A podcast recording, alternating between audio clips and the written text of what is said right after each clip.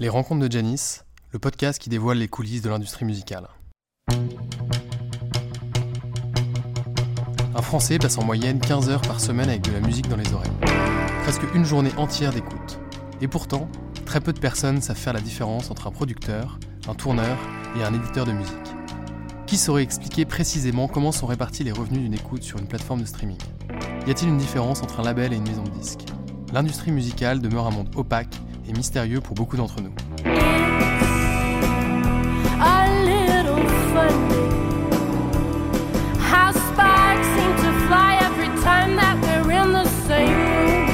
C'est pour ça que j'ai décidé de partir à la rencontre de ceux qui font vivre la musique, pour faire découvrir cet univers et comprendre les rouages de l'économie de l'industrie musicale. Je suis Antoine de Crème et depuis tout petit je suis passionné de musique, de spectacle et de live.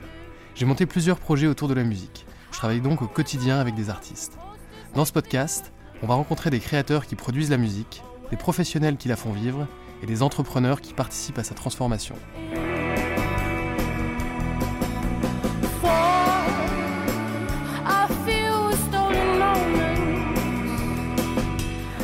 Aujourd'hui, j'ai eu la chance de rencontrer Olivier Poubelle, le dirigeant de la société de production de spectacles Asterios. Assez méconnue du grand public et pourtant, elle chapeaute les tournées d'artistes comme San, Feu Chatterton et une soixantaine d'autres groupes. En plus de ça, Olivier dirige la Maroquinerie, le théâtre des Bouffes du Nord et le théâtre Athénée. En 45 minutes, on n'aura que survolé ses 30 ans d'expérience dans la musique, mais je vous promets une discussion très enrichissante.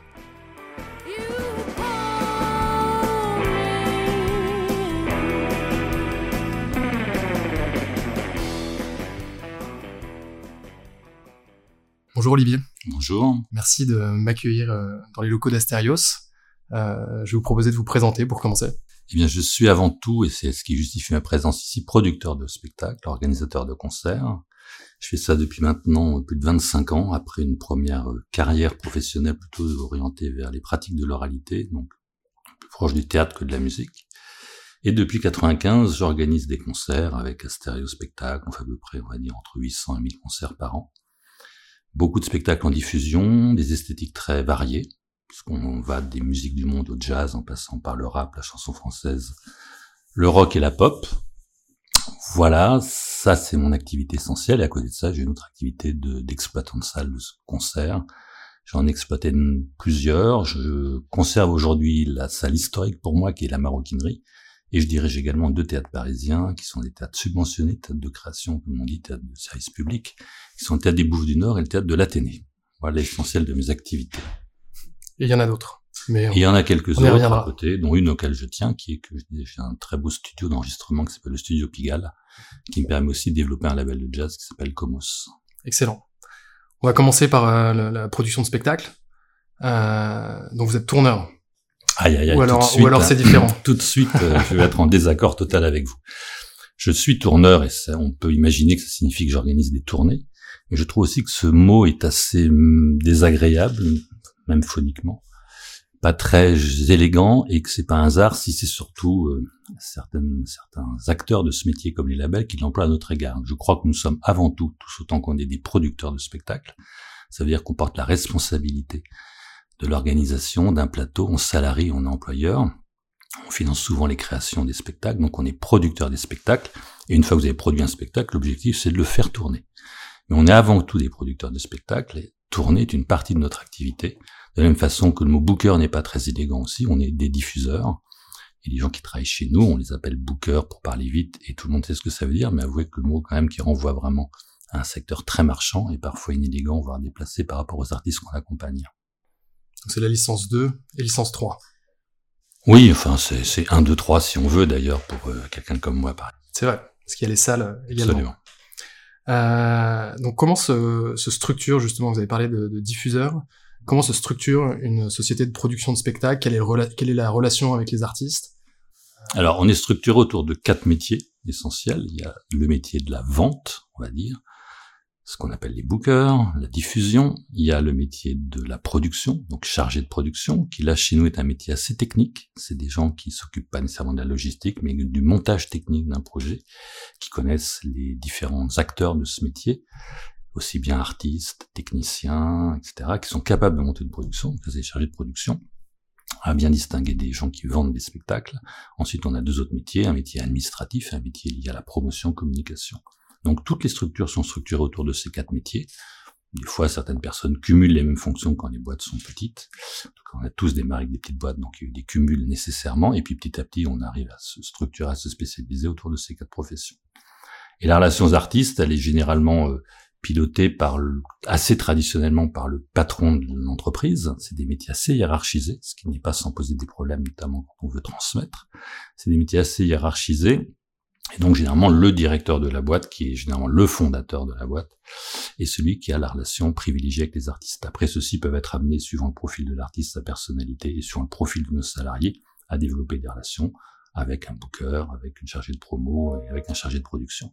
Et après, on rentre dans des cas particuliers. Mais généralement, c'est le directeur qui choisit et qui euh, construit la relation euh, avec l'artiste, sans parler systématiquement de stratégie, qui est un mot un peu excessif euh, rapporté à nos métiers.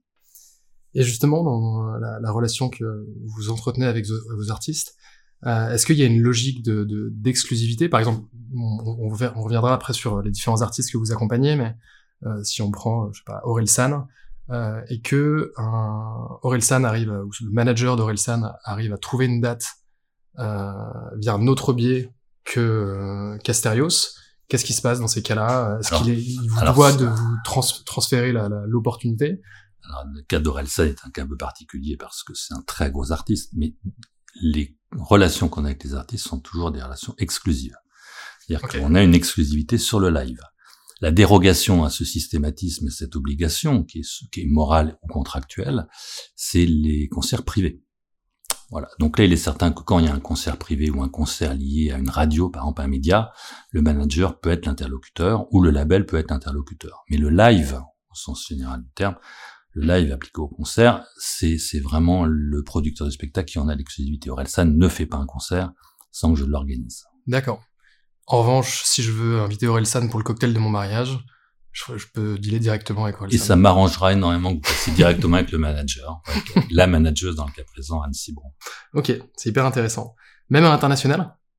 Alors à l'international, Là aussi, il y a bien sûr des cas particuliers. Si je prends l'exemple d'Asterios, c'est moi j'ai une exclusivité avec mes artistes sur tous les territoires. Je ne mets pas monde derrière leur. c'est un peu ridicule parce que la plupart d'entre eux connaissent surtout la France, la Suisse et la Belgique, voire le Québec. De par le catalogue que j'ai, de par d'ailleurs globalement la plupart des artistes français sont dans cette situation. Mais euh, on a, oui, on est aussi les représentants de nos artistes sur les dates à l'international. Si ce n'est qu'à l'inter, on a tendance à avoir un relais local de la même façon que l'artiste étranger a un relais local en France, à savoir le promoteur local, qui peut d'ailleurs avoir un statut de producteur, ceux qui font les anglo-saxons, cette ambiguïté-là dans leur fonctionnement d'avoir les deux statuts de producteur et promoteur. Mais quand on va à l'étranger, bien sûr, on cherche un partenaire, et c'est ce partenaire-là qui va monter les tournées ou organiser la date si on est producteur d'un concert dans une ville importante de son territoire.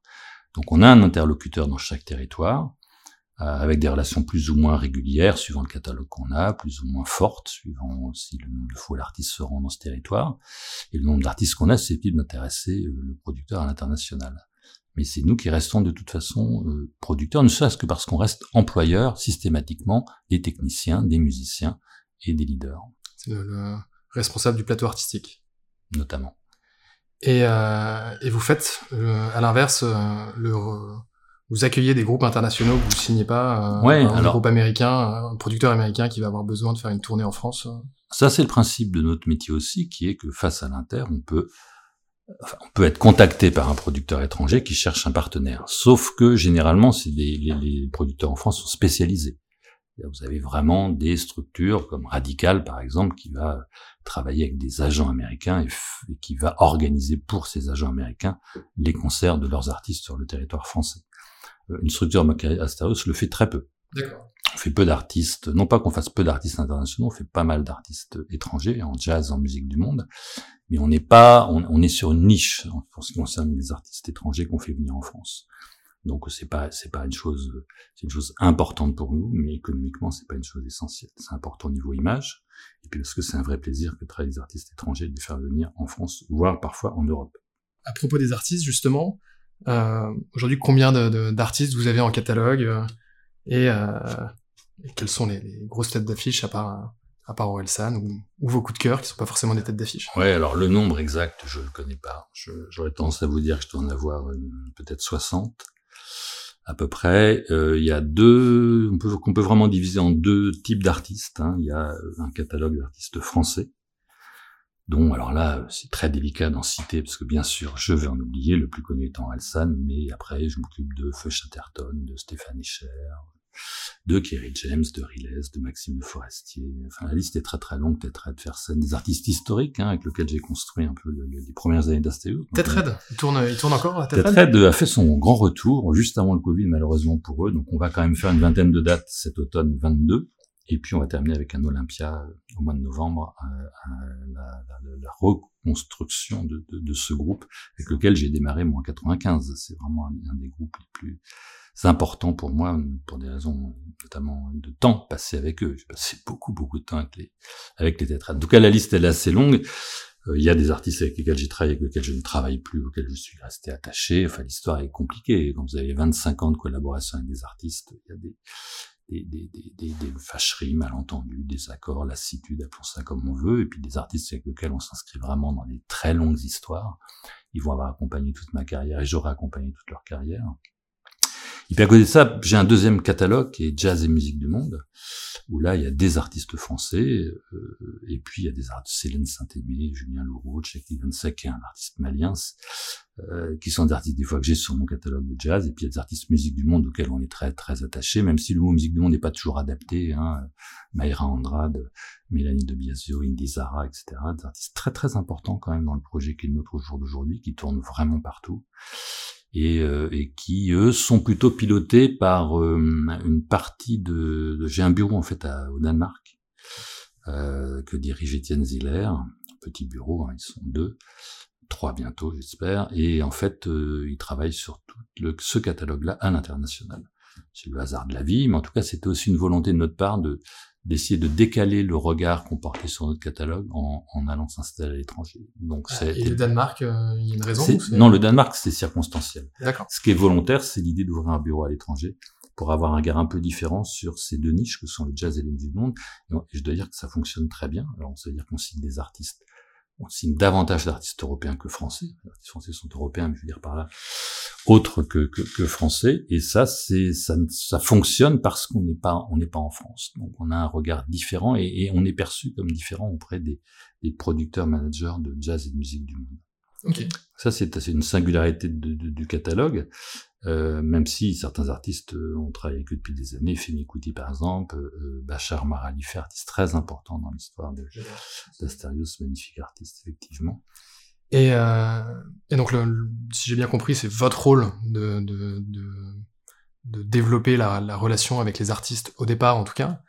Euh, Est-ce qu'aujourd'hui tout de suite petite parenthèse, on est d'accord que c'est davantage vrai sur le catalogue français que sur le catalogue jazz du monde, et c'est un peu moins vrai maintenant, tout simplement parce que je vieillis et que j'essaie quand même d'être attentif à cette, cette, très mauvaise nouvelle et d'en tenir compte dans ma relation aujourd'hui aux artistes. On est des artistes assez jeunes, et ben on fait Poupie, on fait euh, Petit Biscuit, on fait bon, la, la, liste, elle là aussi, elle, est très longue. Euh, il est certain que c'est des artistes à qui certaines certaines personnes qui travaillent avec moi ont des relations plus simples, plus naturelles. Et euh, j'ai envie de dire qu'aujourd'hui, pour avec ces artistes-là, c'est davantage mon statut qui a de l'importance que réellement mes qualités personnelles. Donc j'essaie d'être attentif à ça. Et euh, je suis non pas en train de passer la main parce que le mot est un peu inélégant, mais je suis en tout cas très attentif à ce que certaines personnes chez moi construisent des relations que je ne sens plus trop capable de construire.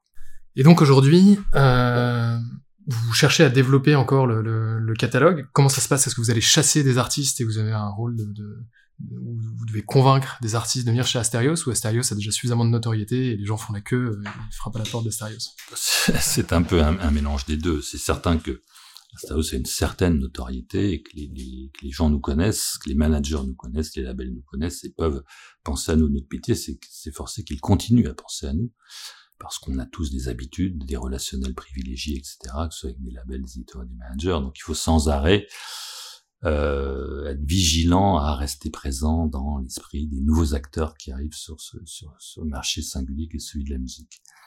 Donc on essaie quand même, alors on a les artistes nous servent à ça, et certains que quand vous avez Orelsan, quand vous avez Feu Chatterton, quand vous avez des artistes comme ça, c'est plus facile d'attirer l'attention des, autres artistes, des, des autres acteurs. Mais c'est un travail permanent, c'est un travail permanent de façon à donner envie à un artiste de, de, de, venir frapper à notre porte dans un modèle qui est quand même fortement en train de changer. Hein. Je vous rappelle que les labels ont à peu près tous, les gros labels ont tous aujourd'hui une structure de tour et que tous tentent bien évidemment de construire un 360 qui d'ailleurs euh, peut économiquement se justifier s'il ne se justifie pas artistiquement et humainement.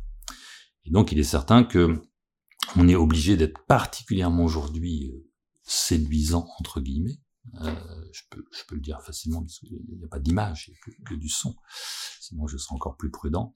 Mais on est obligé d'être sans arrêt attentif à ce que notre image soit renouvelée, soit bonne, et que les artistes et leurs entourages aient envie de venir nous voir, puisqu'aujourd'hui, on est en concurrence frontale avec des gens qui vont signer un contrat discographique, et donc ont un avantage psychologique, voire contractuel sur nous, et, et donc peuvent après euh, devenir des concurrents beaucoup plus violemment qu'avant.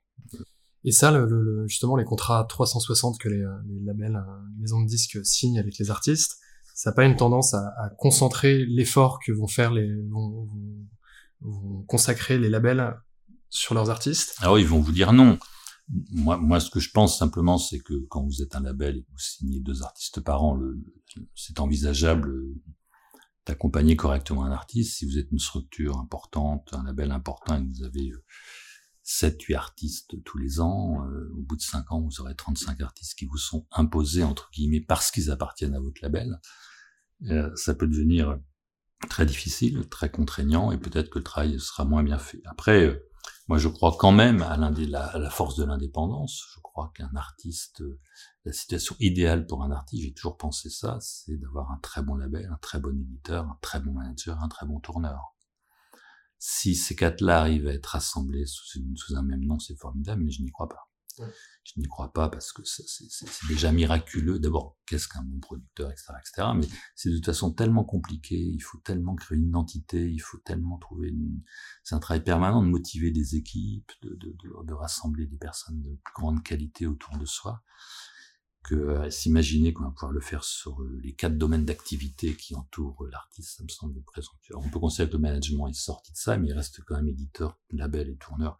C'est pour ainsi dire impossible. Enfin, au jour d'aujourd'hui, je ne vois pas d'exemple totalement convaincant, sauf quand un producteur de spectacle a su se reconstruire une très forte identité, même si d'un point de vue capitalistique, il est rattaché à un label. Je pense à Decibel, par exemple. Et justement, qu'est-ce qui, est, qu'est-ce qui fait la force d'un, bon tourneur? C'est les relations qu'il va avoir avec les salles, euh, sa capacité à les placer, son réseau, sa capacité aussi à, comme vous disiez tout à l'heure, les chargés de production qui ont un, rôle d'expertise sur tous les métiers euh, qui vont entourer l'artiste sur le live. Ouais, moi je crois que c'est, c'est ce que vous venez de dire. Donc c'est-à-dire qu'il faut des gens de qualité dans tous les métiers. Donc déjà c'est extrêmement dur. Il faut un très bon chargé de prod, un bon booker, quelqu'un à promo de pertinent et une structure administrative très solide, très rassurante pour l'artiste. Euh, ça, c'est la première chose. Après, il faut effectivement un catalogue qui, bien sûr, prend du temps à construire, mais un catalogue qui soit rassurant également pour l'artiste, mais qui permette de construire une relation de fidélité avec les salles. Fidélité avec les salles, ça vient une, une, relation régulière, une relation honnête avec eux. Et euh, donc, euh, ça, ça c'est la force d'un tourneur.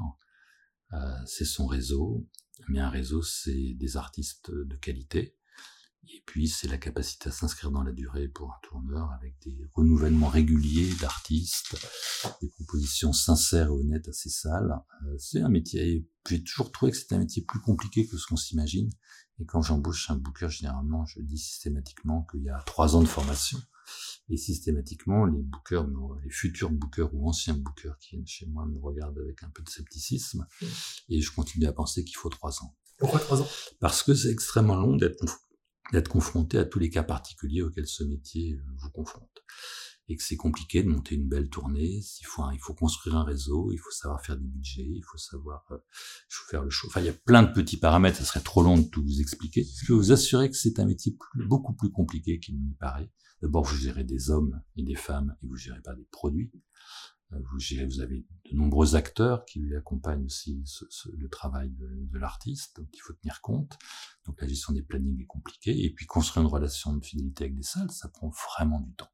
Et ensuite, il y a tous les imprévus du quotidien, puisque c'est un métier quand même plein d'imprévus. Et avant de maîtriser et d'avoir les bonnes réactions face à tout ce qui peut vous arriver lors d'une tournée de 60 dates, par exemple, avec un groupe qui part à 15 ou 20, euh, ben, il faut 2-3 ans, parce qu'en fait, tant que vous n'avez pas été confronté à cette situation-là, vous ne serez pas capable de la gérer. Donc ça prend vraiment du temps pour qu'un booker ait confiance en lui, pour qu'un booker rassure tous ses artistes, pour qu'un booker suscite la sympathie des salles, euh, qu'il ait une vision globale du projet, sans parler là encore une fois de stratégique, un mot je trouve un peu disproportionné par rapport à notre travail, mais qu'il ait une vision globale du projet d'un artiste, qu'il sache en parler correctement, qu'il sache parler correctement de tous ses artistes, qu'il arrive à ne pas hiérarchiser les artistes, qu'il arrive à ne pas hiérarchiser les salles et les festivals, donc il développe un discours honnête et cohérent avec tout le monde, c'est du travail, c'est compliqué. Mais après, ça devient un beau métier grâce à ça. Ça a l'air en tout cas. Quand ça, quand ça fonctionne bien avec la relation avec les artistes. Euh, Absolument, ça peut être un métier passionnant. La relation avec les artistes, la relation avec les salles est une chose très intéressante dont on parle pas assez. Un booker, c'est quelqu'un qui appelle avec plaisir une bonne centaine de personnes dans ce pays avec plaisir.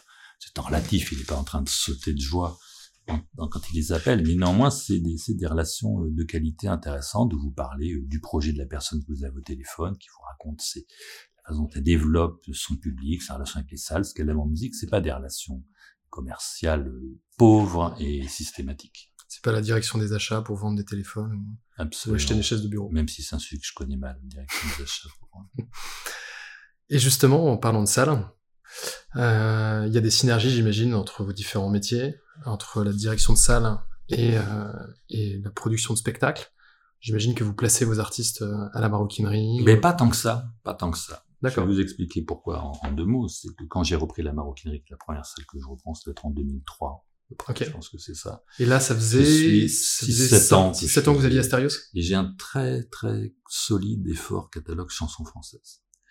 C'est le moment où Asterios fait Vincent Delerme, Jeanne Chéral, Cali, Olivier Ruiz, Théâtrette, Fersen, Thomas, Thomas Fersen aussi, Oui, Thomas Fersen, San Severino, etc. Énorme catalogue, vraiment chansons françaises, qui marche très très bien.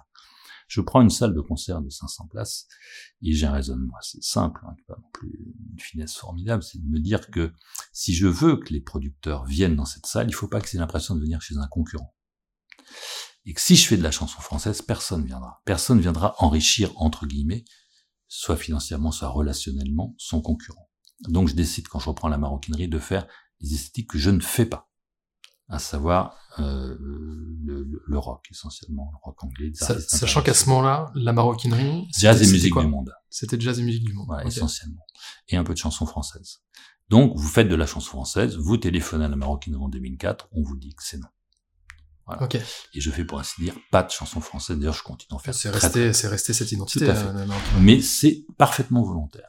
C'est parfaitement volontaire parce que j'étais absolument convaincu qu'il ne fallait pas que mes concurrences, qu'il fallait que tous les producteurs aient envie de venir. Donc j'ai j'ai été discret euh, et je me suis positionné à cet endroit-là. Ça reste valable, c'est-à-dire que mes artistes ne font pas souvent la maroquinerie, comme j'ai fait plus de dates à la Cigale qu'au Bataclan que j'ai donc dirigé pendant 14 ans avec Jules Frutos.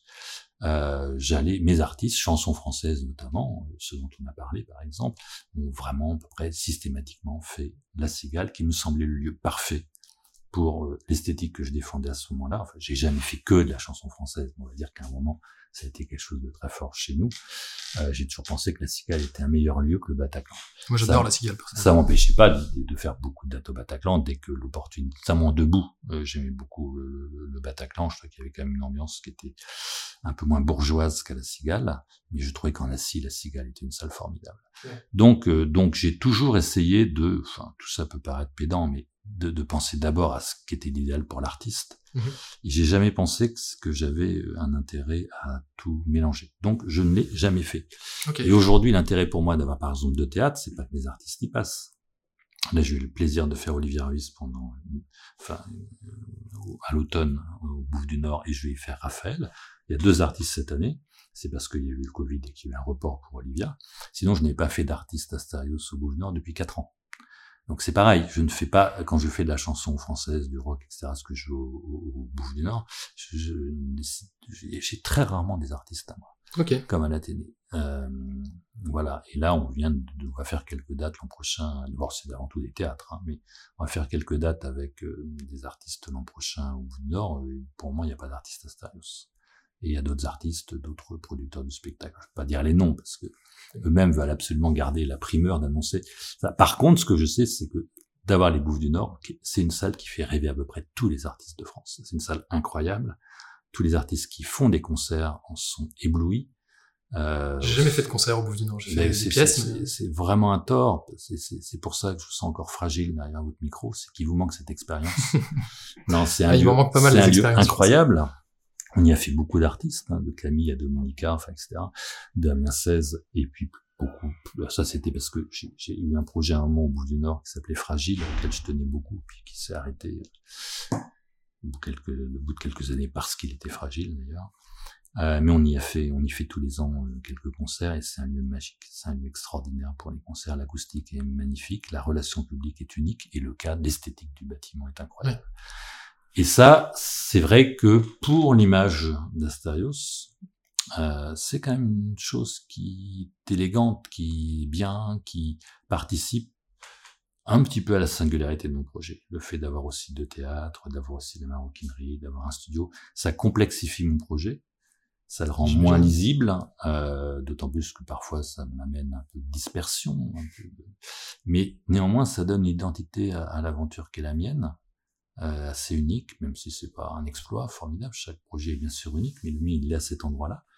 Et je pense quand même que ça a servi euh, mon aventure, en tout cas personnelle, c'est évident. Je sais pas si je serais encore là si j'avais fait que Asterios, par exemple. Et, euh, et sur les salles, euh, est-ce qu'on, est-ce qu'une salle a nécessairement besoin euh, d'avoir une image singulière, de se rattacher à un style en particulier pour, Alors, pour fonctionner ou... Je crois qu'il faut un style dominant. Je pense que le Bataclan, c'était rock et rap. Euh, la cigale, c'est de la chanson française.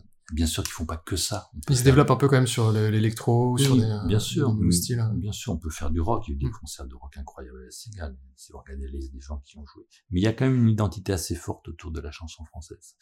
Et je pense que aujourd'hui, euh, bah, le nouveau Case, c'était son identité était plutôt autour de l'électro, la, la autour de pop rock. C'est c'est le café de la danse. C'est plus complexe, mais euh, c'est une certaine élégance, c'est un peu folk, c'est un peu, vous voyez, des choses un peu comme ça. Mais après, on peut faire tous les concerts qu'on veut n'importe où. Et je pense que c'est pas mal qu'une salle ait une identité. Comme le bus Palladium qui, qui vient d'annoncer sa fermeture en avait une, le Gibus en avait une, euh, etc., etc. Euh, et euh, alors après, quand les lieux sont très connus, comme par exemple l'Olympia, ça devient plus complexe. Mais si vous demandez à des gens de résumer l'histoire de l'Olympia en dehors de quelques concerts mythiques, euh, euh, des Rolling Stones et autre chose comme ça, on va vous parler de la chanson française. La grande histoire de, de- de- et même les rappeurs aujourd'hui qui viennent à l'Olympia s'inscrivent dans cette histoire de la chanson française. Pas mal d'entre eux euh, viennent là pour cette raison-là. Donc je pense que les lieux doivent avoir une identité. Elle peut être portée par un directeur, mais c'est très rare. Ça a été le cas un peu de l'Olympia avec Cocatrix et euh, son neveu par la suite, Jean-Michel Boris, décédé il y a deux ans, type formidable, hein, qui m'a moi aidé à mes débuts. Euh, et puis après, il y a des lieux dont l'identité est un peu plus floue. Euh, c'est pas une bonne nouvelle pour eux. Donc là, je vais pas les citer. Ok. En tout cas, c'est- important aussi pour euh, le producteur de, de réfléchir en permanence à l'identité qu'il veut donner à sa salle, ça c'est certain. Euh, là, on parle surtout de salles et de, de, de salles parisiennes. J'ai vu aussi que vous étiez euh, impliqué, voire dirigé, je suis pas sûr, là, un festival euh, en Normandie qui s'appelle Non, alors, amour. non, non, je, je, il s'avère que j'ai rencontré euh, les gens qui ont créé Cabourg Mon Amour. Romain, il y a quelques années, à un moment où sa relation avec son partenaire historique euh, s'était fragilisée pour des raisons qui ne me regardent pas, qui peuvent arriver dans, des, dans ce genre de projet, il cherchait un nouveau partenaire. Et la, la- la- son exigence de partenariat était pas très importante. C'est un assez joli festival, pas très important au niveau public, au niveau programmation, donc il n'y avait pas une vraie prise de risque. Donc on a trouvé amusant d'accompagner euh, ce festival, et on a trouvé aussi amusant que les gens d'Astérios, qui sont pas très euh, associés à ce genre d'aventure euh, se, se, se, se, responsabilisent sur ça, donc ils participent euh, aux réunions de programmation, ils sont tous bénévoles au moment du festival.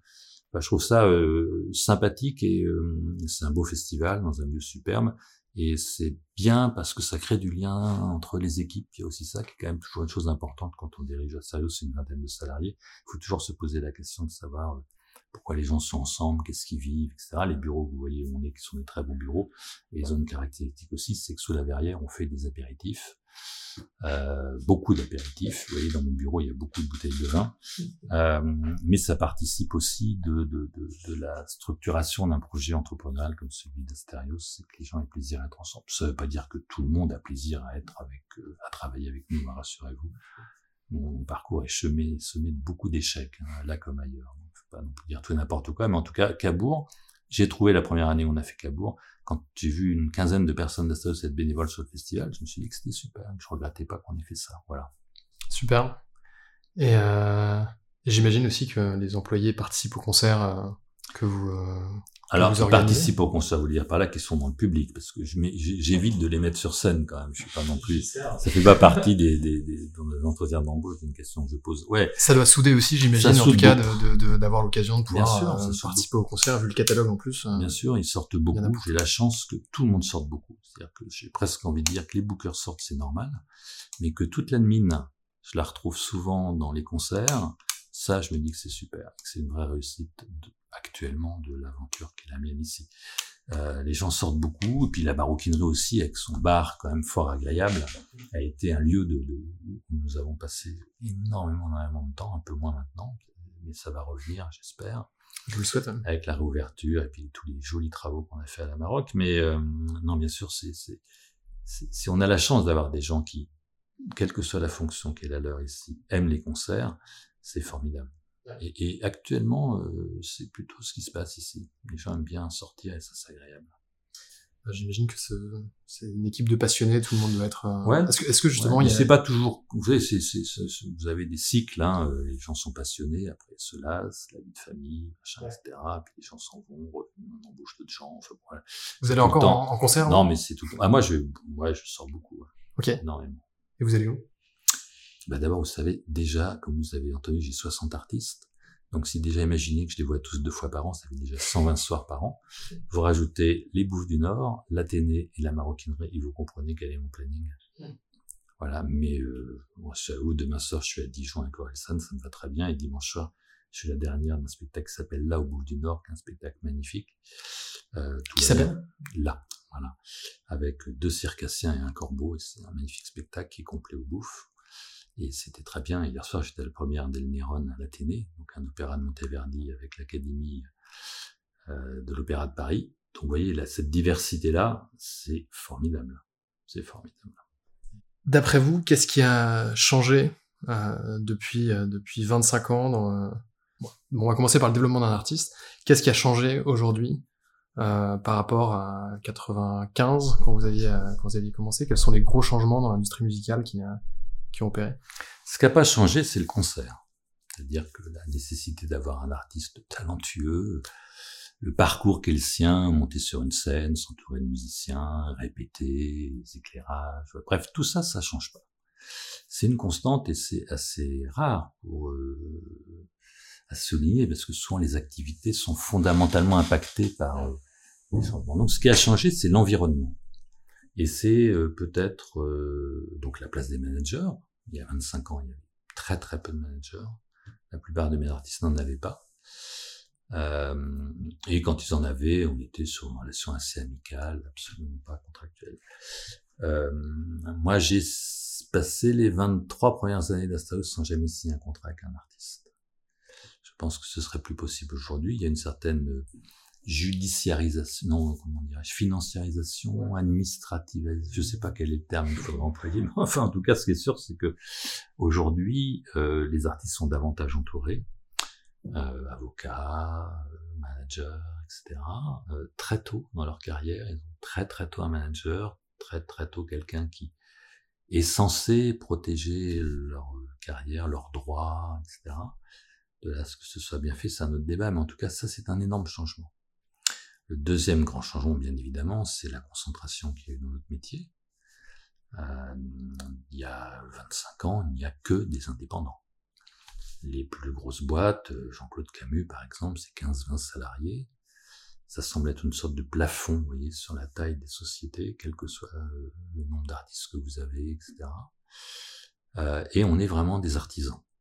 Et c'est un avantage, c'est que vous pouvez en 95, moi j'ai déjà un certain âge, arriver dans ce métier, être plutôt bien accueilli, signer assez facilement des artistes qui sont dans des majors, et au bout de 6-7 ans se retrouver avec un très beau catalogue en ayant, moi je n'avais aucune compétence dans le domaine des concerts, dans le domaine de la musique, je n'avais absolument pas fait d'école de commerce, etc. C'était qui le, premier artiste que vous avez, euh, que vous avez accompagné? Euh, En musique, j'aurais, alors, premier concert que je fais, c'est Juan Carlos Caceres, très beau pianiste argentin décédé il y a quelques années, euh, pour rendre service. Euh, voilà. Euh, premier groupe auquel je m'attache, c'est un groupe qui a disparu depuis, s'appelait Les Ailes. C'était trois filles formidables, parce qu'elle énervait en même temps la, la, la leaduse. Et puis, première vraie aventure, on va dire, entrepreneuriale, pour une boîte comme Astarius, c'était Tetraed. Et peu de temps après, faire ça. Voilà. Et les deux, là, sont toujours avec moi. Et, ils reprennent, les, le business. Et ils continuent sur des projets divers et variés. Euh, donc, euh, et donc aujourd'hui, vous, vous parliez d'artisanat. Euh, voilà, l'artisanat. Alors bien sûr, sont, sont, arrivés, sont arrivés des entreprises bah, cotées en bourse, par exemple. Lavnation, AEG, Fimala qui a été longtemps coté en bourse, sont sortis. Universal maintenant qui est coté en bourse. Universal avec ses différentes sa filiale qui dépend de Vivendi, hein, Olympia Prod, Arachné chez Sony, Decibel chez Warner, W Spectacle chez Vagram, très gros indépendants, Believe maintenant qui crée aussi, qui a racheté, en tout cas qui est actionnaire, fortement actionnaire de, de, de Douta, etc. Donc de Zouave. Believe, c'est peut-être le, le, En fait, j'ai le sentiment que toutes les, tous les mastodontes que vous avez cités existaient déjà il y a 20 ans. Il y avait déjà une place prépondérante, sauf, sauf éventuellement Believe. Non, non, pas du tout. Il y a 20 ans, il y a 20 ans, euh, Universal aucune structure de tour, Warner n'a aucune structure de tour. Il y a que Arachné, puisque suite au décès du fondateur d'Arachné, Sony a racheté la boîte. C'était pour des raisons pure amicales. C'était Pierre-Yves Denisot, qui était un formidable producteur, qui est décédé très jeune, enfin jeune. Euh, mais sinon, non, ça n'existait pas. W Spectacle n'existait pas. Non, il y avait que des producteurs indépendants. D'accord. Que des producteurs indépendants, euh, que des tailles, des boîtes de taille moyenne. Euh, et c'était un métier euh, finalement où la concurrence n'était pas très très vive. On avait le discours se tenait comme quoi il y avait des conflits entre les producteurs, mais dans la réalité c'était pas vrai. Ces gens se retrouvaient pour dîner sans aucun problème. Donc l'ambiance était plutôt euh, assez euh, amicale, euh, des, énormément d'autodidactes, très très peu de gens. D'abord, il n'y avait pas d'école qui vous menait à ce métier, il n'y avait pas de DESS, de Master 2, tout ça n'existait pas. Donc tous ces gens avaient démarré vers 20 ans, euh, organiser des concerts, voilà, avec généralement peu de diplômes en poche, juste leur passion pour la musique. Ça a beaucoup changé. Beaucoup changé, on va arriver des gens diplômés, d'ailleurs avec des artistes aussi beaucoup plus diplômés qu'avant. Euh, ça, ça a changé. Donc ça, le deuxième grand changement, c'est la concentration. Euh, et, c'est, enfin non, c'est justement l'arrivée de, d'acteurs euh, très puissants. Et puis inévitablement, après, c'est la concentration. Euh, ça, c'est Fimalac. Fimalac qui rachète une dizaine de boîtes de prod, etc., pour créer un groupe. Et puis le troisième phénomène nouveau, c'est bien sûr une 360 degrés. Euh, voilà, c'est-à-dire le, le, fait qu'un, parce que c'est différent, la mission après tout est une multinationale, elle organise des concerts. Euh, c'est la conviction pour les labels qu'il leur faut euh, contrôler la totalité de la carrière d'un artiste. C'est pas une formidable réussite, hein. on peut pas dire que ça soit une formidable réussite, mais il n'en reste pas moins que pour nous, producteurs, on est donc confrontés à des grands groupes maintenant, donc ça c'est quand même un problème, on est confronté à des groupes internationaux, donc qui savent faire rêver les artistes. Et puis on est confronté à une concentration du pouvoir entre les mains de quelques-uns. Ce qui euh, est un problème, sachant que c'est quand même entre 10 et 15 personnes. Donc on peut pas dire non plus qu'une concentration qui pose un problème par rapport au droit de la concurrence, puisqu'ils sont 10 ou 15. Mais pour les indépendants, ça devient très très compliqué. Des boîtes comme nous sont quand même vraiment fragilisées. Par les grosses euh, les grosses marques, les grosses, euh, les grosses structures. Ça devient, ça devient vraiment du business. C'est-à-dire qu'aujourd'hui, sur les gros artistes, l'enjeu est vraiment financier. La discussion est souvent financière, d'abord parce que c'est l'intérêt des managers, c'est l'intérêt des avocats, de l'entourage, et c'est souvent l'intérêt de l'artiste. Euh, on parle toujours des artistes qui se, des arts qui changent, etc. C'est bien qu'ils le veuillent bien. Euh, Aujourd'hui, on parle énormément d'argent, énormément d'argent, et on gère des égaux qui sont encore plus hypertrophiés qu'avant, parce que les réseaux sociaux, parce que ça devient des marques, parce que ils monnaient leur nom en permanence, etc. C'est des, des stars comme on a que, que les années 70-80 ont à peine connues. Mais ça, le 360, ça fonctionne que pour les stars, du coup. J'ai l'impression que les indépendants sont beaucoup plus sur des contrats, euh, contrats d'artistes, non, on est, on dans lesquels, pour lesquels ils restent indépendants. On est, on est euh, sur les artistes aujourd'hui qu'on veut bien nous laisser. Ouais. Mais quand Universal, ou quand, je sais pas, prenons l'exemple Universal, signe un jeune artiste, son premier réflexe, donc l'artiste est émergent, il n'a encore rien fait, c'est de le prendre en tour aussi. Ouais. Voilà, Universal vient chercher un peu plus tard qu'avant, non euh, Au moment où il a peut-être déjà une, une, bonne communauté. En tout cas, avec les réseaux sociaux, j'aurais même tendance à dire que maintenant on est tous sur la même ligne de départ. Avant, on pouvait quand même trouver des artistes dans un café, etc. Aujourd'hui, euh, ça devient très compliqué. Vous avez un artiste dont il n'y a qu'un léger buzz arrivé dans une salle de 80 places, il y a quand même 20 professionnels dans la salle en train d'écouter l'artiste. C'est assez, euh, c'est assez difficile aujourd'hui euh, d'identifier un artiste talentueux en premier. Ouais. Euh, c'est même ils, très, ils sont, très, ils sont, très, très, très, visibles, très, très, très, visibles. Donc, si vous êtes nombreux à être sur la ligne de départ, ça devient très dur que la discussion au moment ne porte pas sur l'aspect financier de votre collaboration. On vous demande quand même aujourd'hui, d'abord, on vous parlait d'argent tout de suite, hein, donc ça c'est nouveau. L'artiste n'a pas encore fait de concert. On vous parle quand même parfois même de primes à la signature.